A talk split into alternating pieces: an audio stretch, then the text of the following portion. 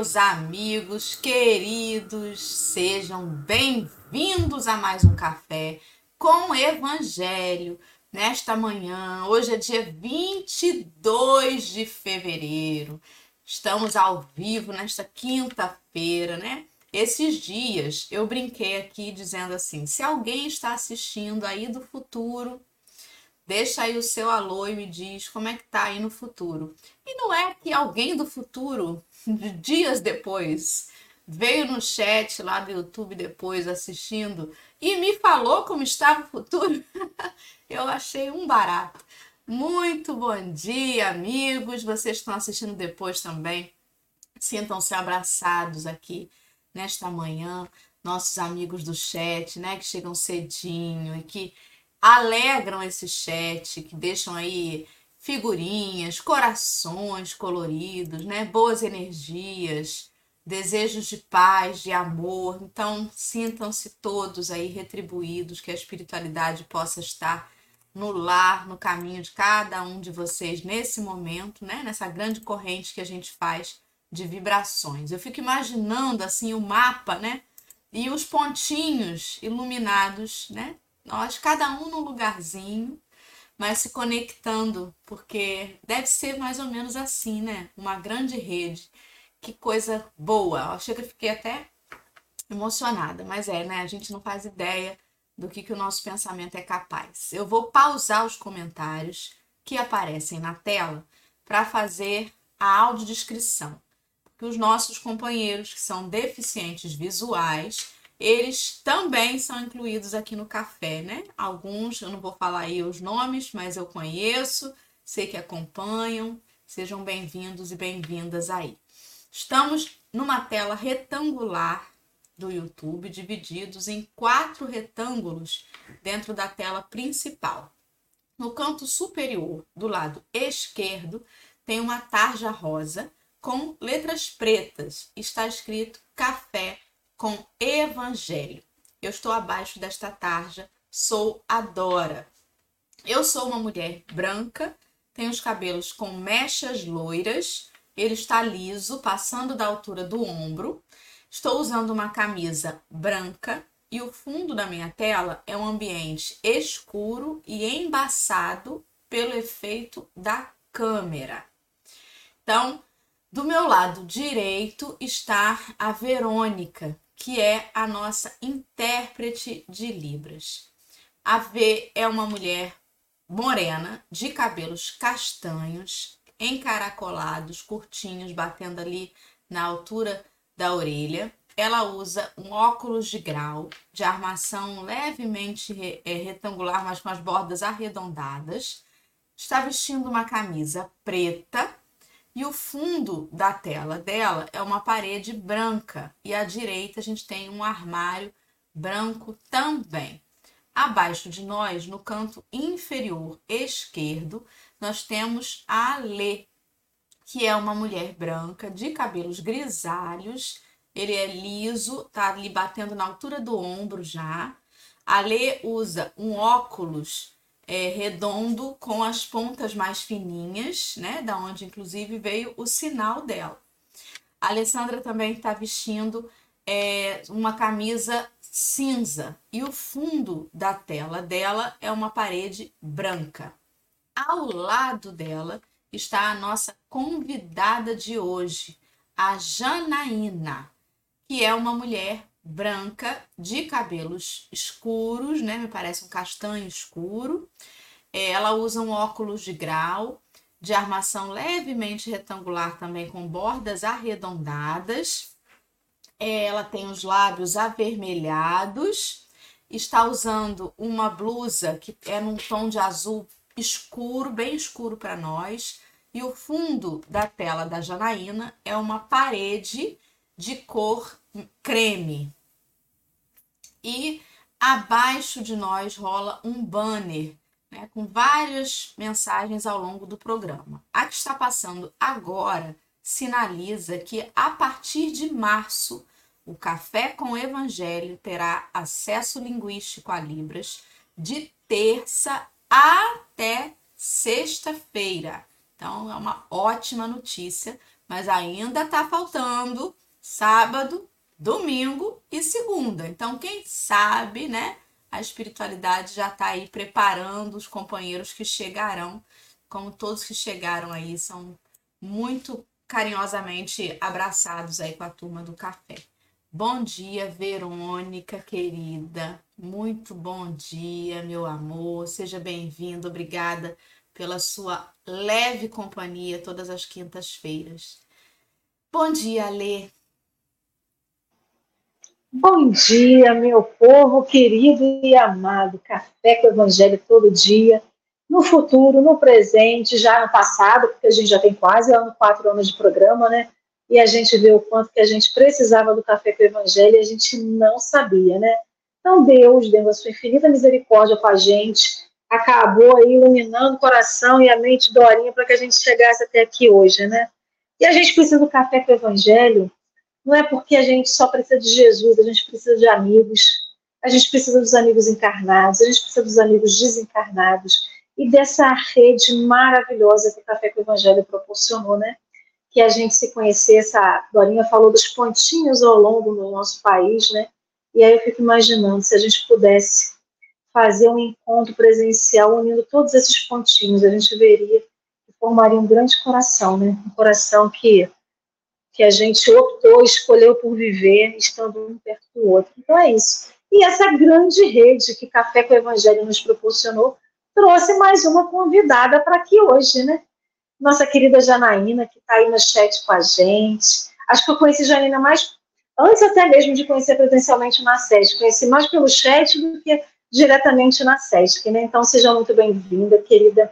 A gente realmente está muito feliz de você estar tá aqui com a gente hoje, ter aceito o convite, o desafio, né? Os desafios são necessários até para a gente poder sair do nosso lugarzinho comum, né?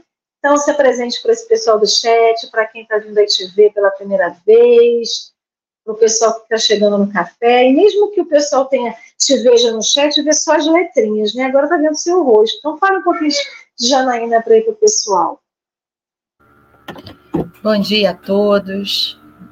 É, Janaína, Janaína é simples, Janaína é, é quietinha, fala algumas vezes, mas é, eu sou é, trabalhadora da casa Suave Caminho, também trabalhadora iniciante, sou iniciante na doutrina espírita, tem pouco tempo, né, debutante falando em público sobre a doutrina.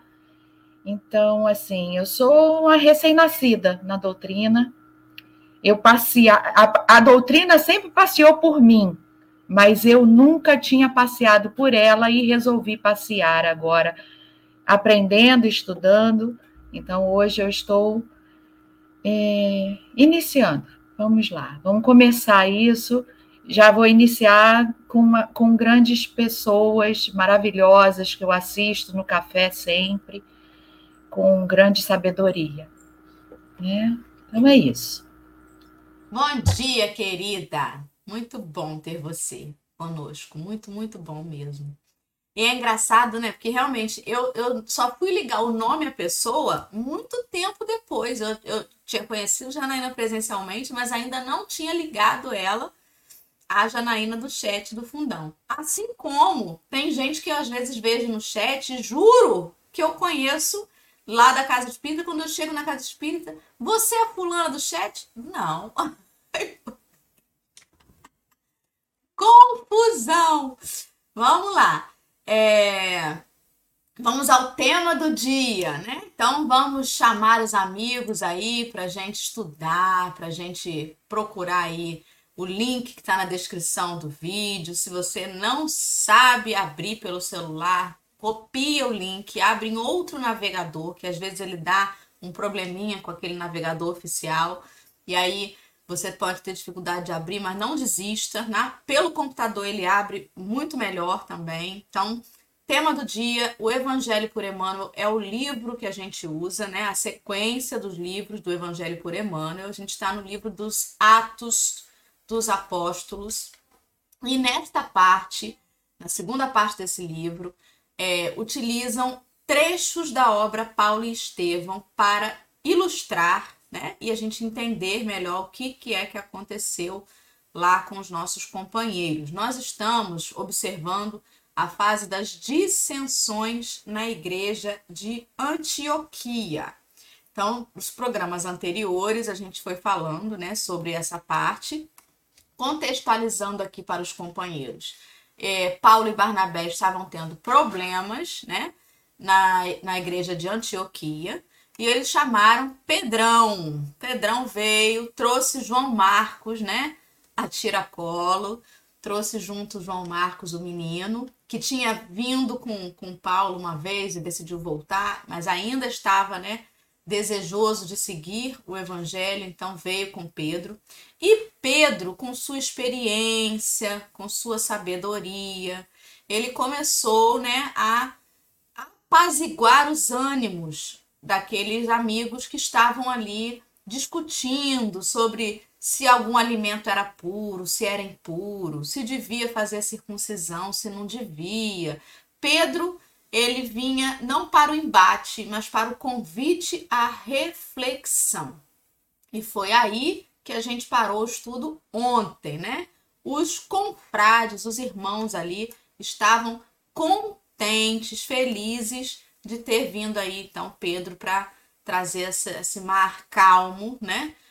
para essa comunidade. Então, hoje a gente vai ler os itens 9 e 10 e comentaremos sobre eles. Antes da gente partir para a leitura, vou convidar a ler, né, que prendeu os cabelinhos agora para trás, para fazer a prece para nós, por favor. Então vamos nos, ó, vamos nos conectar com Jesus, né? Não que a gente não esteja conectado com Ele.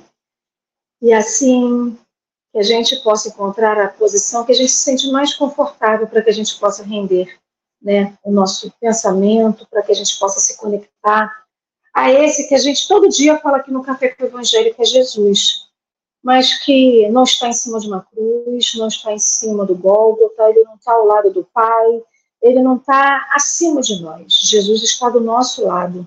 Jesus dá as mãos para a gente todos os dias, ele acarinha o nosso rosto, ele nos abraça e ele sussurra ao nosso ouvido todos os dias que tudo passa e que tudo vai passar. Mas o que não passa é a permanência dele com a gente, porque ele está conosco a todo momento, inclusive aqui agora, nos nossos lares, nos nossos trabalhos, aonde quer que a gente esteja, Jesus está do nosso lado. E é com eterna gratidão que a gente está, Senhor Jesus, aqui, agradecendo pela oportunidade de termos acordado, termos podido nos conectar com você, mas principalmente ter chegado aqui no Café com o Evangelho para ouvir, aprender, trocar e continuar nessa busca incessante que cada um de nós tem pela nossa reforma íntima e que ela seja uma realidade e não só um sonho, Senhor Jesus. Se a gente sonhou tantas vezes em ser melhor, que a gente possa tirar o sonho é, das ideias e colocá-lo em ação. E a gente, sendo pessoas melhores, que a gente possa perceber o nosso próximo e a nós mesmos como pessoas falíveis, mas pessoas com potencial de sermos, de aprender, de conquistar e de cada vez mais melhorar as nossas mazelas, né? Então, Mestre Jesus, abençoe-nos nesse café com o Evangelho e permita-nos iniciar mais um estudo nesta manhã de quinta-feira. Que assim seja. Muito bem. Então, agora eu vou colocar na tela a nossa intérprete e o texto. Um minuto. Pronto. Então, temos aí agora a Verônica ocupando um quadrado maior à esquerda e à direita um quadrado menor com letras brancas e um fundo preto com o texto que vai ser transmitido aí enquanto Janaína faz a leitura para gente. Jana, você já sabe, né, como funciona? Fica à vontade, amor, para ler. Ok, então vamos lá. Eis, porém, que chegam de Jerusalém três emissários de Tiago. Trazem cartas para Simão, que os recebe com muitas demonstrações de estima. Daí por diante modifica-se o ambiente. O ex-pescador de Carfarnaum tão dado à simplicidade e à independência em Cristo Jesus, retrai-se imediatamente. Não mais atende aos convites dos incircuncisos, às festividades íntimas e carinhosas, organizadas em sua honra, já não contam com sua presença alegre e amiga. Na igreja, modificou as mínimas atitudes, sempre em companhia dos mensageiros de Jerusalém, que nunca o deixavam, parecia austero e triste, jamais se referindo à liberdade que, o Evangelho otorgara à consciência humana. Paulo observou a transformação, tomado de profundo desgosto para o seu espírito habituado, de modo irrestrito à liberdade de opinião, o fato era chocante e doloroso. Agravara-o a circunstância de partir justamente de um crente como Simão, altamente categorizado e respeitável em todos os sentidos. Como interpretar aquele procedimento em completo desacordo com o que se esperava. Ponderando a grandeza de sua tarefa junto dos gentios, a menor pergunta de amigos neste particular deixava-o confuso. Na sua paixão pelas atitudes francas, não era dos trabalhadores que conseguem esperar. E após duas semanas de expectação ansiosa, desejoso de proporcionar uma satisfação aos numerosos elementos incircuncisos de Antioquia, convidado a falar na tribuna para os companheiros, começou a exaltar a emancipação religiosa do mundo desde a vinda de Jesus Cristo. Passou em revistas as generosas demonstrações que o Mestre dera aos publicanos e aos pecadores. Pedro ouvia-o assombrado, com tanta erudição e recursos de hermenêutica, para ensinar aos ouvintes os princípios mais difíceis. Os mensageiros de Tiago estavam igualmente surpreendidos. A assembleia ouvia o orador atentamente.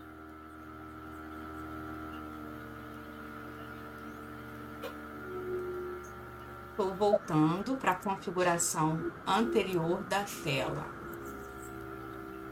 Pronto.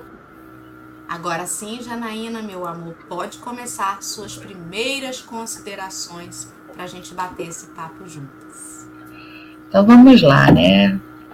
É, nesse, nessa, nessa esfera, né, nesse momento, Falava-se muito dos circuncisos, falava-se muito das questões do, do, que comer, do que não comer, e, e, o que isso levaria a Deus, o que isso levaria à espiritualidade. Né? Porém, temos que entender que esse momento era um momento realmente necessário se falar algumas coisas. Só que, quando Cristo vem, Cristo traz uma nova é, visão disto tudo. A época necessitava, por conta de questões sanitárias, por conta de questões da saúde humana. Mas quando Cristo traz isso tudo, ele traz que não é isso apenas que vai levar ao, a Deus, que isso, muito pelo contrário, tudo que era da carne, tudo que era do humano, ajudava, mas não era o que trazia a conexão com o Pai. E sim o pensamento, e sim o que é, o que você traz dentro de si, sim o autoconhecimento, sim essa relação, né, direta com Deus. E essa relação direta com Deus não tem a ver com a circuncisão, não tem a ver com o que você come. Tanto é que ele fala, né? É, tenhamos muito mais cuidado com o que sai da boca do que o que entra na boca. E nesse, nesse momento, é, Paulo, ele, como ele era alguém muito é, apaixonado pelo evangelho, ele vem trazendo essas questões de que não há nessa necessidade de segregar ninguém porque é circuncidado ou não. E ele vem trazendo, só que Simão ele tenta apaziguar, ele não quer uma briga. E quando ele recebe essa carta de Tiago, ele fica perdido, assim, ele acredita no que Paulo fala, ele entende, ele viveu, ele, ele teve essa é, harmonia de saber tudo isso, só que ele tem alguma coisa a seguir. Ele tem pessoas às quais ele também está agregado. Ele tem uma igreja a qual a palavra dele é algo muito importante. Então ele reflete, ele, ele introjeta, ele fica, ele entra em si. E por isso ele se torna distante, por isso ele se torna é, muitas vezes sendo julgado. E quando ele vai falar à plateia, ele repensa e aí ele começa a falar superficialmente, ele começa a falar dos feitos de Jesus, ele começa a voltar e não ir ao ponto crucial da questão. E Paulo não. Paulo fica inquieto, como é, ontem eu estava conversando com a minha professora, a minha é, facilitadora, ela não deixa eu dizer que ela é minha professora, né? Ela, a Leia, a Leia, ela diz que é minha facilitadora. Ontem nós estávamos conversando e na nossa conversa ela nos trouxe a questão de que Paulo, ela veio para ela que Paulo era muito quem sabe faz a hora não espera acontecer. Então essa, esse ímpeto de Paulo estava é, inquieto com a palavra de Pedro, né, de Simão Pedro. E é, quem trouxe as cartas, né, também estavam inquietos com a como Pedro estava se portando. Por quê? Ele não estava nem indo para um lado, ele não estava se posicionando por um lado e também não estava se posicionando para o outro lado. E isso estava deixando a todos inquietos. A todos estavam é, indecisos. E a plateia, né? E aqueles que, que não tinham feito a circuncisão estavam perdidos. Imagina a posição em que Simão Pedro foi posto. É, ele realmente precisava se posicionar, pois segregar pessoas não é o que Cristo quer. Muito pelo contrário. E ainda hoje, com tanto tempo passado, ainda hoje fazemos isso. Por, por imaturidade, por insegurança, por questões pessoais, pois achamos que o evangelho vem para falar para o homem, né? E o homem desvirtua ele. O homem acha que colocando dogmas, colocando situações, ele sim vai conseguir chegar mais próximo a Deus. E muito pelo contrário. Quando calamos, quando somos o mais honesto possível conosco, mais chegamos a Deus. Pelo por Jesus, pelo nosso irmão. Porque aí sim nós estamos sendo mais transparente possível, porque Deus, Deus nos conhece muito melhor do que nós mesmos. Então, conheçamos a nós E assim conseguimos chegar melhor ao Pai. E vamos lá, gente, me ajudem aí. Nem parece que é sua estreia, Jana. Você tá tranquila, serena, com ideias claras. Vamos seguindo, né? Você sabe que eu sou uma pessoa curiosa. Eu já tô aqui querendo saber o que, que é que Tiago escreveu nessa carta para esse homem mudar desse jeito. Meu Deus, Tiago! Que que é isso? Uma carta tinha o quê? Uma ameaça? Tinha o quê ali, Conta gente? a fofoca. Tiago escreveu. Vocês lembram quem é esse Tiago? Tiago é o filho de Alfeu, de Zebedeu, a gente sabe que desencarnou, né, um pouquinho antes ali. Foi o primeiro que teve essa essa triste, esse triste fim aí dos apóstolos ali do Cristo.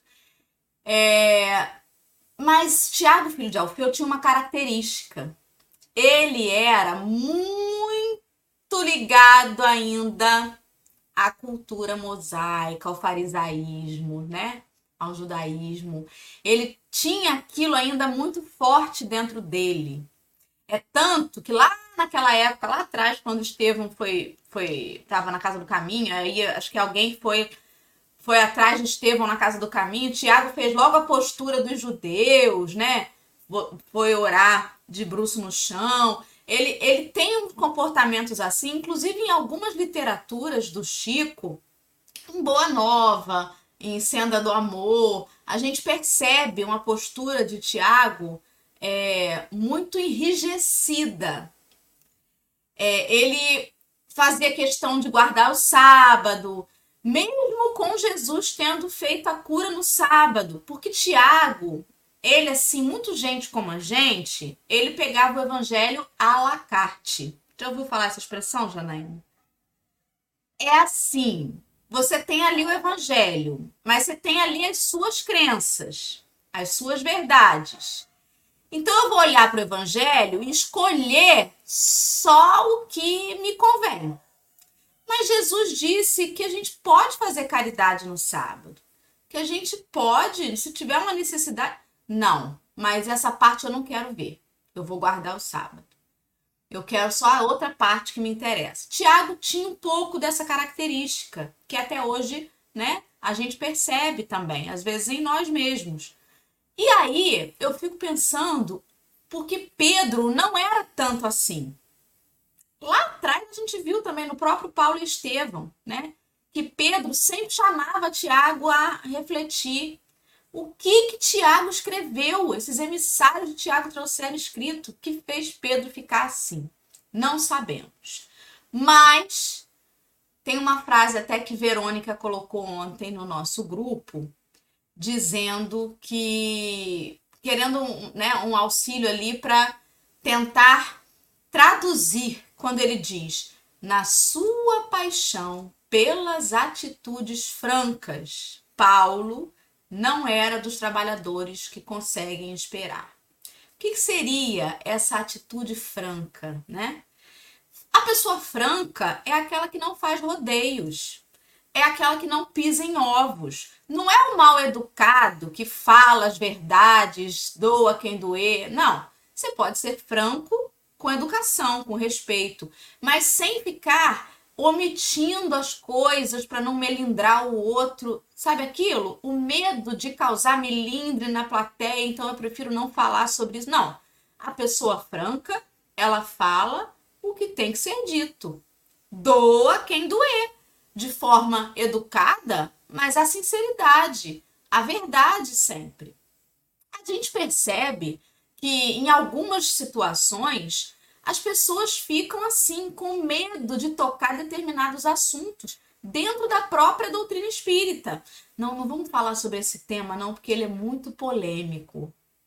Um deles, por exemplo, é sobre a virgindade de Maria.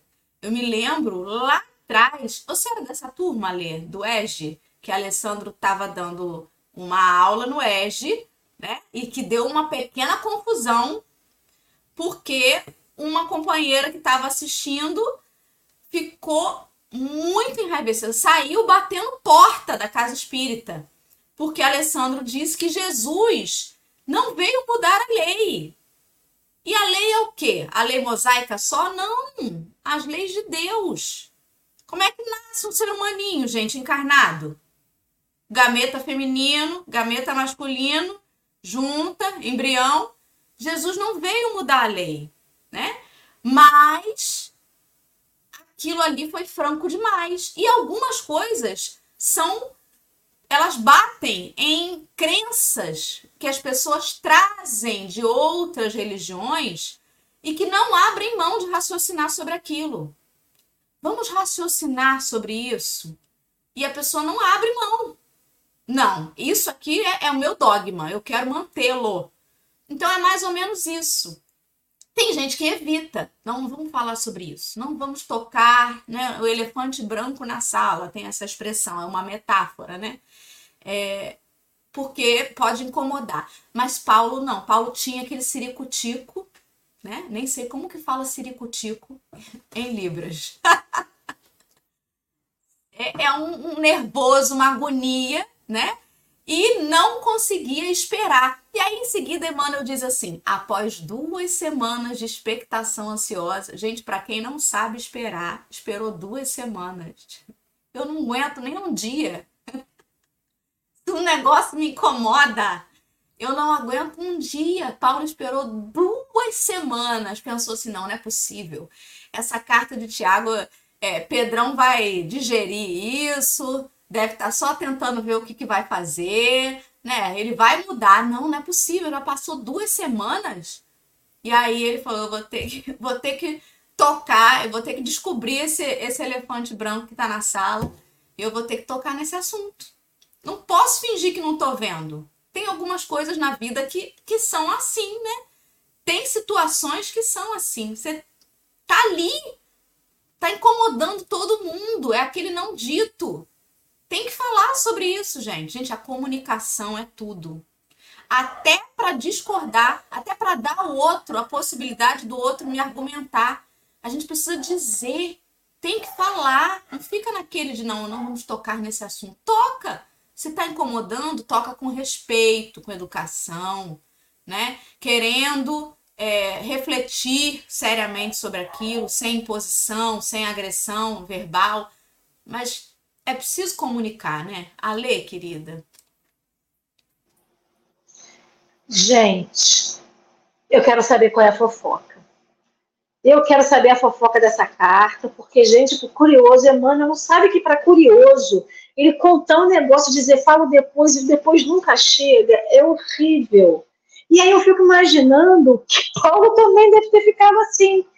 Porque, gente, o medo paralisa eu vejo Pedro nesse momento, a gente não pode, a gente supõe, né? Se foi medo, se foi prevenção, se foi precaução, mas o medo a gente sabe que paralisa.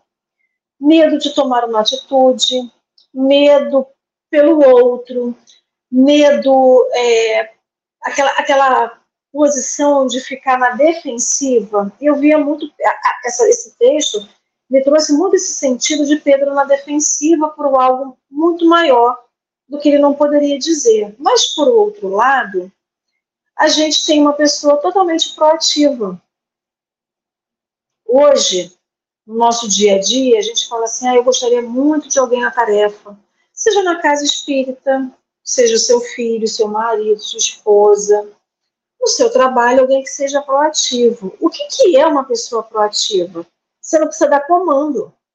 A pessoa vai lá e faz porque ela vê que precisa ser feito. Então, às vezes, tem um papel de bala que está no seu, no seu corredor a semana toda porque a criança deixou. E a criança passou, e passou outra criança, e passou o adulto, passou o velho, passou o cachorro, que nem lambeu o treco lambeu para grudar na, na língua do cachorro do gato para ir embora. E o papel fica lá. Então, precisa de alguém que tenha a atitude de ir lá e buscar esse papel. E aí eu fico pensando o quanto que a gente fica esperando de comando para fazer alguma coisa. Paulo não precisava de comando. Naquele momento, Paulo estava em respeito a Pedrão, como diz a Dora, até pela relevância é, junto ao Cristo, né? pelo aprendizado junto com Cristo, companheiro de Cristo, viveu com Cristo, aprendeu com Cristo. Enfim, aquilo trazia para ele um certo, é, uma certa hierarquia, não é nem status, é hierarquia, até de mais respeito que as pessoas tinham. Então, Paulo se recolhe, não por falta de proatividade, mas em respeito a alguém que ele chamou para ajudar naquela confusão que estava em Antioquia. Então, e, e trazendo a parábola do, do, do trabalhador da vinha para a conversa, né? O que, que é o trabalhador da vinha? São pessoas que foram chamadas para o trabalho em diversos momentos. Mas enquanto um foi chamado no primeiro, na primeira hora, o outro foi chamado na última hora. E por que, que esse da última hora não foi chamado primeiro? E o que, que esse povo ficou fazendo enquanto não era chamado? Era falta de proatividade? Era proatividade demais? Era preguiça demais? Era vontade de não fazer nada? Então, o que, que acontece? Paulo, quando é convertido, quando ele sai de Saulo e assume essa nova proposta de vida, ele é um trabalhador da vinha de última hora que quer trabalhar a todo momento. Que ele parece que ele nunca tinha visto trabalho na vida, ele quer fazer tudo ao mesmo tempo. E assim deveríamos ser nós. Né? Não trazendo uma responsabilidade de ser um trabalhador da última hora, mas trazendo a responsabilidade né, de estar na, na Terra, neste momento, encarnada, pensando Cristo, tentando vivenciar Cristo, aprendendo sobre o Cristo, eu vou fazer o que com Cristo? Eu vou botar no saquinho, dentro do armário, enquanto eu saio de casa e não levo ele para a rua comigo para as minhas atitudes? Paulo passou a viver o Cristo a partir do momento que ele assumiu que ele queria estar com Cristo. E a gente não assume isso. Então a gente é trabalhador da última hora, mas quer, trabalhar, quer agir como se a gente nunca tivesse sido convidado. Então a gente chega na casa espírita e fala assim: ah, vou ficar aqui, né? Se ninguém me chamar para ser passe, eu sou passista, mas se ninguém me chamar, eu vou ficar sentadinha aqui no final do salão. Se alguém me chamar, eu vou. Mas se ninguém te chamar, você não vai dizer que você pode ser passista hoje? Ah, não, tem muita gente aí. Aí a gente fala assim: ah, eu sou trabalhadora da, da, da recepção, eu sou trabalhadora de qualquer coisa na casa espírita. Mas se não me convidar, eu vou ficar aqui quietinha esperando o convite. Gente, a gente não é de dar não, para poder ter tapete vermelho e ser convidada. A gente é gente como a gente. A gente tem que chegar lá para o dirigente da tarefa, para o dirigente da casa. Eu estou falando da casa espírita porque é a nossa vivência como espírita. Mas isso pode ser no seu trabalho. Você fica sentadinha cumprindo o seu horário, mas você nunca faz uma coisa diferente. Você nunca dá uma ideia, ideia diferente. Você não trabalha em equipe. E o que Paulo, Sal, Paulo, Barnabé e Pedro, junto com todo mundo ali da igreja de Antioquia, estava fazendo a trabalhar em equipe. Jesus, quando busca 12 apóstolos, era para não trabalhar só, era instituição de trabalho em equipe. E hoje a gente acha que sempre é eu equipe, ou seja, eu basto, eu sou suficiente, eu sou onipresente, eu sou onisciente. E não somos. Não somos. Da mesma forma que a gente aqui no Café com o Evangelho precisa de quadro para a gente se revezar, a gente tem o chat inteiro, que é o, o sempre a outra pessoa que está aqui na tela com a gente, né? Se não tivesse uma dessas, dessas, desses, dessas, desses, dessas pernas, né? O chat, convidado, o colega parceiro de tela, ia ser chato. Então a gente vê o quanto que a partilha é importante. E Pedro não fugiu, e Paulo não foge à regra do trabalhador incansável do Cristo, que não precisa uma, um convite para poder ele trabalhar. O único convite que ele precisava, que ele precisava ser feito, que ele precisou, foi o do Cristo, e bastou. E bastou para ele. Então ele vai lá e tem a ideia de sair para poder pregar a palavra do Cristo, ele vai, Pedro está ali há duas semanas chocando o ninho, não sabemos porquê. E ele vai lá e faz. E se fossem três semanas, ele iria fazer do mesmo jeito. Então, assim, o que, que, vai, o que, que falta para a gente que já aceitou o convite do Cristo? Porque se a gente hoje escolher uma religião, no nosso caso, a doutrina espírita, está na doutrina espírita, a gente aceitou o convite do nosso anjo guardião, a inspiração do nosso anjo guardião, a gente aceitou o convite do Cristo para a gente conhecer algo diferente. Se a gente continua na doutrina espírita, a gente aceitou o convite da doutrina em se reformular. Se a gente escolheu fazer um estudo online presencial, a gente aceitou mais um convite. E o que, que precisa para a gente agir? Vai ficar esperando qual mais convite para entregar mesmo a sua energia e ser um tarefeiro do Cristo, independente se vai ser na casa espírita, no trabalho voluntário, mas é no dia a dia, é na vida, é o trato com as pessoas, é a gente ver uma chacina e não dizer que aquele que morreu é culpado pela morte, ou aquele que foi preso por ser negro é culpado por ser negro, e o branco continua lá com a faca na mão querendo matar. Então, assim, o que, que precisa para nós aceitar o convite do Cristo para ser efetivamente cristão? Paulo não fugiu à regra, ele era cristão independente de qualquer coisa. E ele foi lá e trabalhou pelo Cristo, com Cristo e por Cristo. E a gente está aqui esperando um convite, não sabe de quem, nem quando virá, para a gente efetivamente partir para a vida, né? Com Cristo.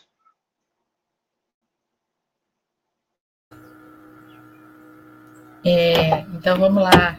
Eu vou trazer algumas reflexões que eu vim fazendo aqui.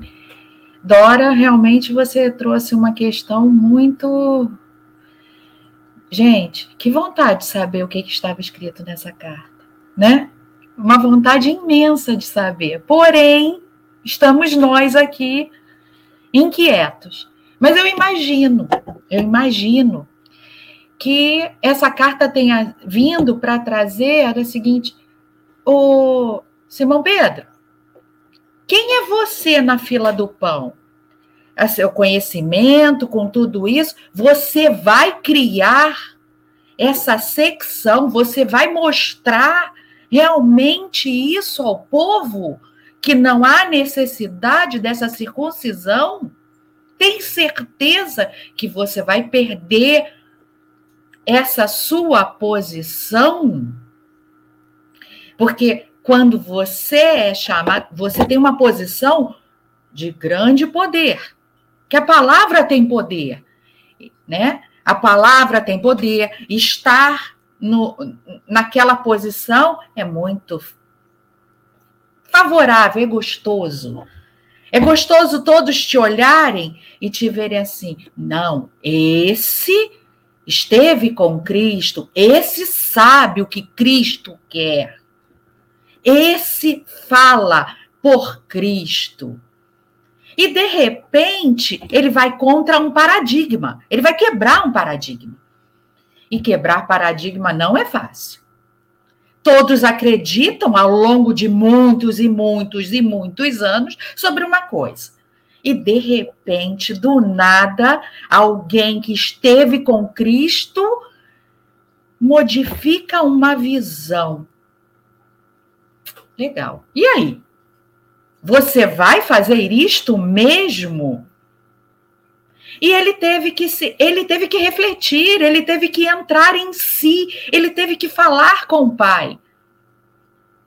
Ele não pôde, em hipótese alguma, tomar nenhuma atitude, ele se sentiu com medo, exatamente como a Lê falou.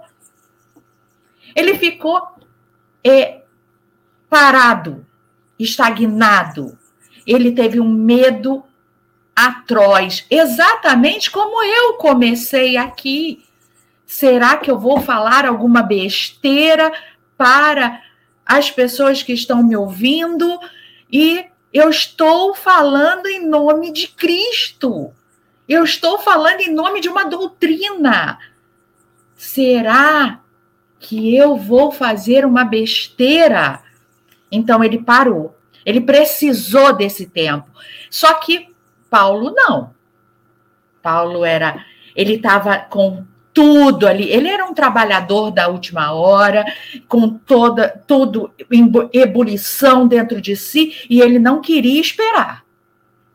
Ele já tinha essa conexão com Deus, com Cristo, mesmo não estando ao lado de Cristo no dia a dia. Ele não viveu a história de Cristo com Cristo. Ele, ele muito pelo contrário, ele perseguiu quem falava de Cristo. E por isso ele tinha uma, uma fã de melhorar essa questão, de tirar essa dor do que ele fez com o outro, muito veemente, muito gritante, e do que Simão Pedro. Paulo não.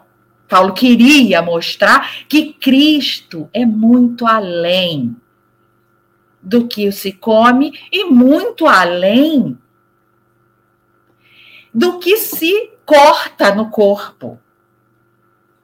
Não tem, não é dogma. Cristo não é dogma. Cristo é o que ele fez, é ser seu guia. Se você quiser olhar, se você quiser ser de alguma religião, não importa qual, quer seguir Cristo, entenda-se com Cristo. Cale o seu ego. Fale com ele e ele vai te dar todo o caminho, porque ele é vivo dentro de você. Ele é vivo com você e ele vai falar. Antigamente recebia-se o Espírito Santo. Hoje a gente entende que nós temos vários amigos espíritos que falam com a gente. Né? Antigamente só o Espírito Santo falava com a gente. Só o Espírito de verdade falava com a gente. Hoje não, hoje a gente entende que nossos amigos espirituais mais evoluídos, os que estão lado a lado com a gente, e os menos evoluídos também, né? Que falam com a gente. Só basta como a gente vai escutar né? Como a nossa vibração vai estar, para quem a gente vai escutar. Então, eu imagino aquele momento, aquela situação, aquela como Simão Pedro ficou. E também imagino, tá?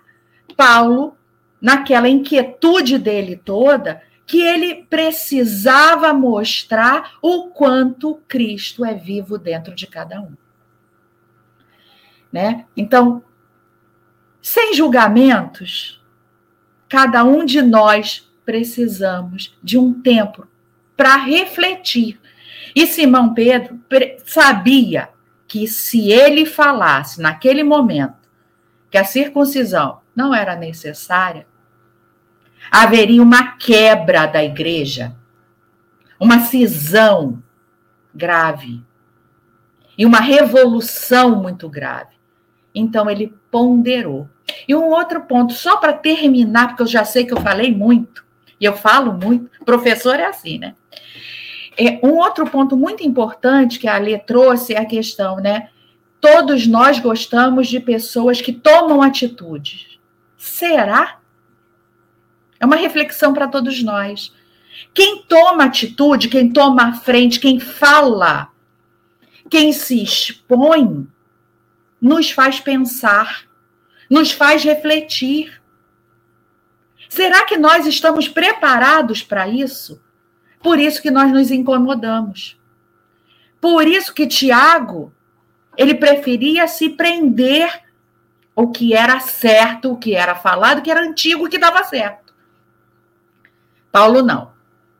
Paulo vinha trazendo o que era de dentro, o que moveu ele, o que fez ele ser quem ele era.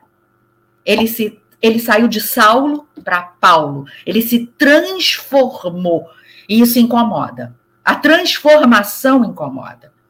Então, será que realmente a gente quer as pessoas que nos, move, nos, nos mobilizam? Isso dá trabalho, gente, isso cansa. E vou calar minha boquinha. Tá ótima, Jana. Já vai ter que sair hoje remarcando para a próxima. Ó, eu vou, vou puxar rapidinho só uma reflexãozinha agora é, final aí do que completando um pouquinho o que você falou. É, e, e é essa diferença né, da postura do Pedro para a postura do Paulo. É interessante como que Paulo fez isso. Ele estava inquieto e ele não ficou essas duas semanas esperando só ele ficou refletindo pensando, certamente pedindo ajuda em prece, né, para a espiritualidade, de, de como agir, do que fazer. E aí chama a atenção ali no texto, quando ele começou a falar, ele fez o quê?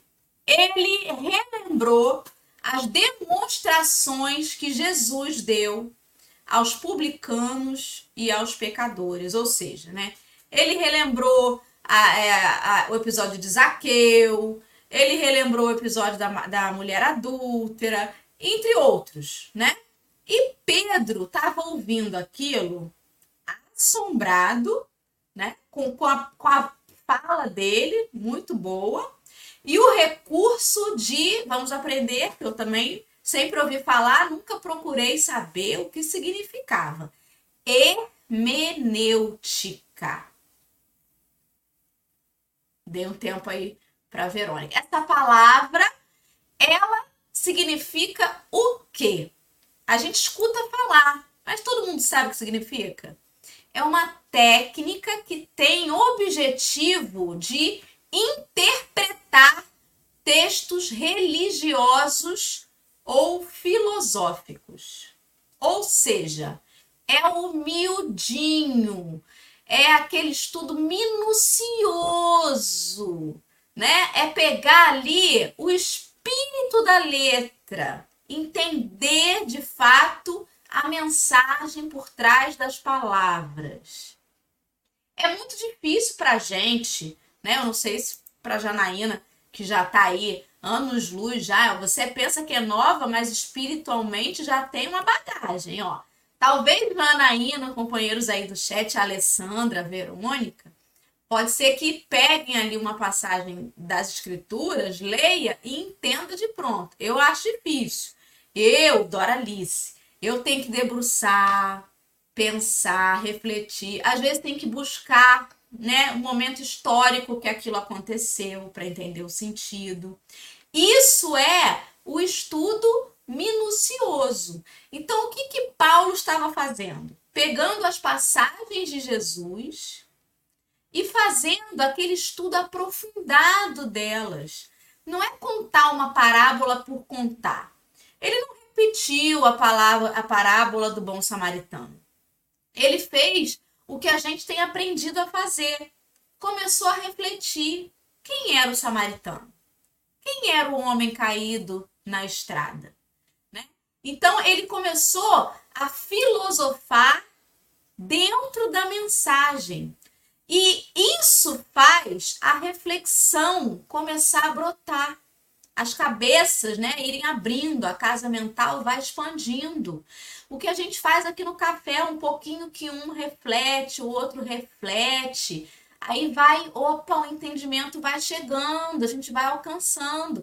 Então, ele não chegou ali e falou assim, gente, eu sou muito franco, vou falar logo. Esse negócio de guardar o sábado é uma bobagem, esse negócio de evitar o que comer, isso não faz sentido. Não, ele foi buscar na própria vivência do Cristo as reflexões, né? A convidou as pessoas a mergulhar na mensagem e tirar dali as suas conclusões. Porque não é depois para ninguém sair de lá e falar assim: você viu? O Paulo falou isso, isso e isso. Não, não é o que o Paulo falou. É o que Jesus ensinou e o que a gente está refletindo acerca da fala dele. E a gente tem que tomar muito cuidado com isso, a gente que está assim, né, na oratória, falando, porque muitas vezes a gente, sem querer, bota as nossas paixões, a nossa opinião pessoal. E não é sobre a gente, é sobre o Cristo, né? Então, fiz minhas considerações finais a ler, faça, por favor, as suas para a gente devolver para a Jana. É, quando a Janaína trouxe a questão da incircuncisão, ou seja, circuncidar um homem como sinal de conexão com Deus, sinal de pureza, né? E aí eu fiquei pensando, a gente fica muito naquela, ah, não posso comer isso, não posso comer aquilo, meu corpo tem que ser assim, meu corpo tem que ser assado. O, o amor do Cristo, o amor de Deus é para com todos, indistintamente. Então, ele vai ser para quem come porco, para quem come peixe, para quem come só fruta, para quem só come comida crua. É, o amor do Cristo de Deus vai ser para aquele que é amputado, para aquele irmão que nasceu nessa vida cego, para aquele que nasceu surdo, para aquele que não tem, às vezes, nenhum membro, ele só tem os troncos e a cabeça.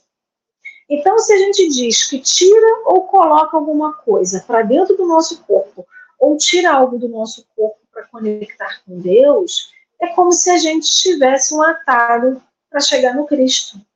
E o único atalho que a gente tem para chegar no Cristo, e não é bem um atalho, é trabalhar, é trabalhar, trabalhar e trabalhar.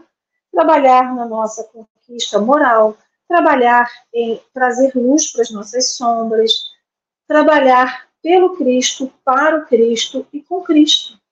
Então, é, toda essa conversa, né, que a gente sabe, toda esse, essa situação que houve na época do Cristo, da circuncisa ou não o homem, porque era é, até hoje ainda tem religiões que têm esse princípio, né, como conexão com Cristo, é como se a gente estivesse buscando um atalho, né? Ou seja, eu sou o eleito porque eu sou assim ou eu sou eleito porque eu sou assado. O amor do Cristo não é excludente. Muito pelo contrário, ele é includente. Ele traz todo mundo para perto. Ele não chega e fala assim: olha, você fica aí porque você não tem isso. Você fica lá porque você come aquilo, né? Então, esse trabalho, toda essa contextualização que a Dorinha fez agora da hermenêutica, e o que é que a gente faz na doutrina espírita, né? De pronto, lógico, que nunca eu vou pegar um texto e vou aprender. Então, assim, é a gente sentar e estudar para que a gente tenha amplitude da nossa visão. E lá, quando a gente vai estudar o Consolador, dentro da doutrina espírita, dos estudos que a gente tem, né, do EAD, do, do Evangelho segundo o Espiritismo, não é só para dizer que é o Consolador prometido. Porque não adianta pegar o Evangelho, colocar debaixo do sovaco como se ele fosse né, é, um, um calço para o nosso braço, e dizer que isso é consolador. A doutrina que é consoladora, ela nos traz a responsabilidade. E um dos objetivos, eu acho que um dos maiores objetivos da doutrina é justamente ampliar a nossa visão, é tirar o que nos venda os olhos, o que nos venda os pensamentos, o que nos é, obstrui, né, o que está obstruindo a nossa evolução. Então, esse texto né, de Atos e de Paulo Estevão, que a gente estuda, ele faz isso. Ele amplifica a nossa visão para que a gente veja o que não mais dá para a gente aceitar. E não é contra o que temos que lutar, mas sim como devemos lutar para que alcancemos a verdade absoluta, que é o Cristo, é a palavra do Cristo, né? Porque a gente sempre fala muito do Cristo, fala muito do Cristo, mas o que é viver com Cristo, para o Cristo e com Cristo? Não sei, fiquei pensando nisso. Então, assim, não é sobre ser vegetariano e ser vegetariano vai levar a gente mais perto, mais para o reino dos céus mais rápido. É ser vegetariano porque você acredita que isso é o correto e não porque é moda, né? O ser crudívero, desculpa, Verônica, é quem só come comida crua como se isso fosse um caminho para o nosso pro reino de Deus. Chico Xavier comia bife, gente, todo dia, se bobear. E foi Chico Xavier. Então não adianta a Alessandra hoje dizer que vai ser vegetariana, vegana, como se isso fosse um caminho, né? Eu faço isso porque eu acredito que isso é mais certo. Isso é minha verdade. Eu, eu acredito naquilo, não como um atalho para o plano espiritual. E essas foram as minhas considerações finais. Então eu vou aí para a Jana né, se ela tiver ainda alguma consideração final, e para fazer a sua prece, já agradecendo a todo mundo que esteve aqui com a gente hoje, mas principalmente os nossos amigos e irmãos da comunidade surda, né, que vem até hoje, e quem sabe aí chame os seus amigos intérpretes para vir e completar os outros dias que faltam aqui no nosso café com acesso linguístico. É, eu quero agradecer imensamente estar aqui. Foi, passou muito rápido, muito gostoso, né? Estava realmente bem ansiosa e nervosa com essa, essa esse meu momento de debutante, porém foi muito gostoso. Como eu disse no começo, né, é, com a Dora, com a Lê, com a Verônica, fica sempre mais fácil. E assim, é, só um, um detalhe: se Jesus ama até os assassinos, que dirá a todos os demais, né, que tentam de alguma forma é, chegar perto de Cristo. Então não tem atalho.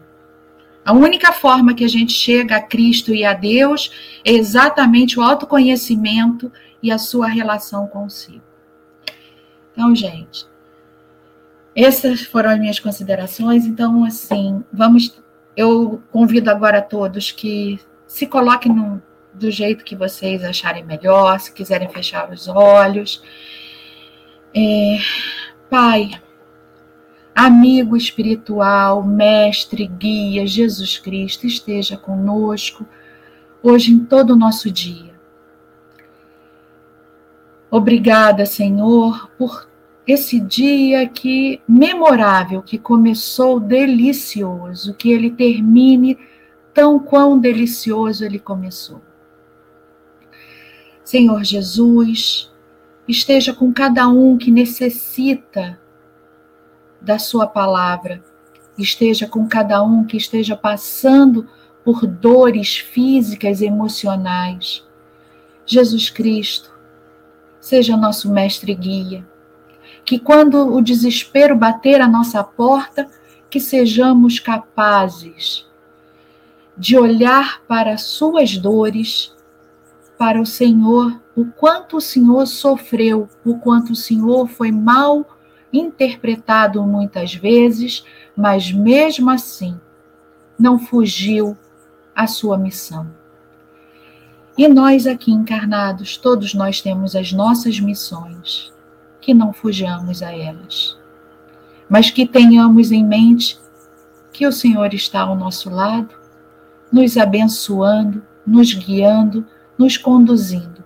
Basta apenas calar a voz do mundo e escutar a voz de dentro, onde o Senhor vive e coabita. Assim seja, Senhor, graças a Deus, e assim será. Graças a Deus. Obrigada, Jana. Que alegria começar essa quinta-feira com vocês, com os amigos do chat.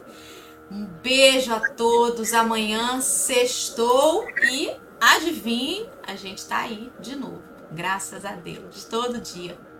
Beijos, fiquem com Deus e até amanhã. Até amanhã.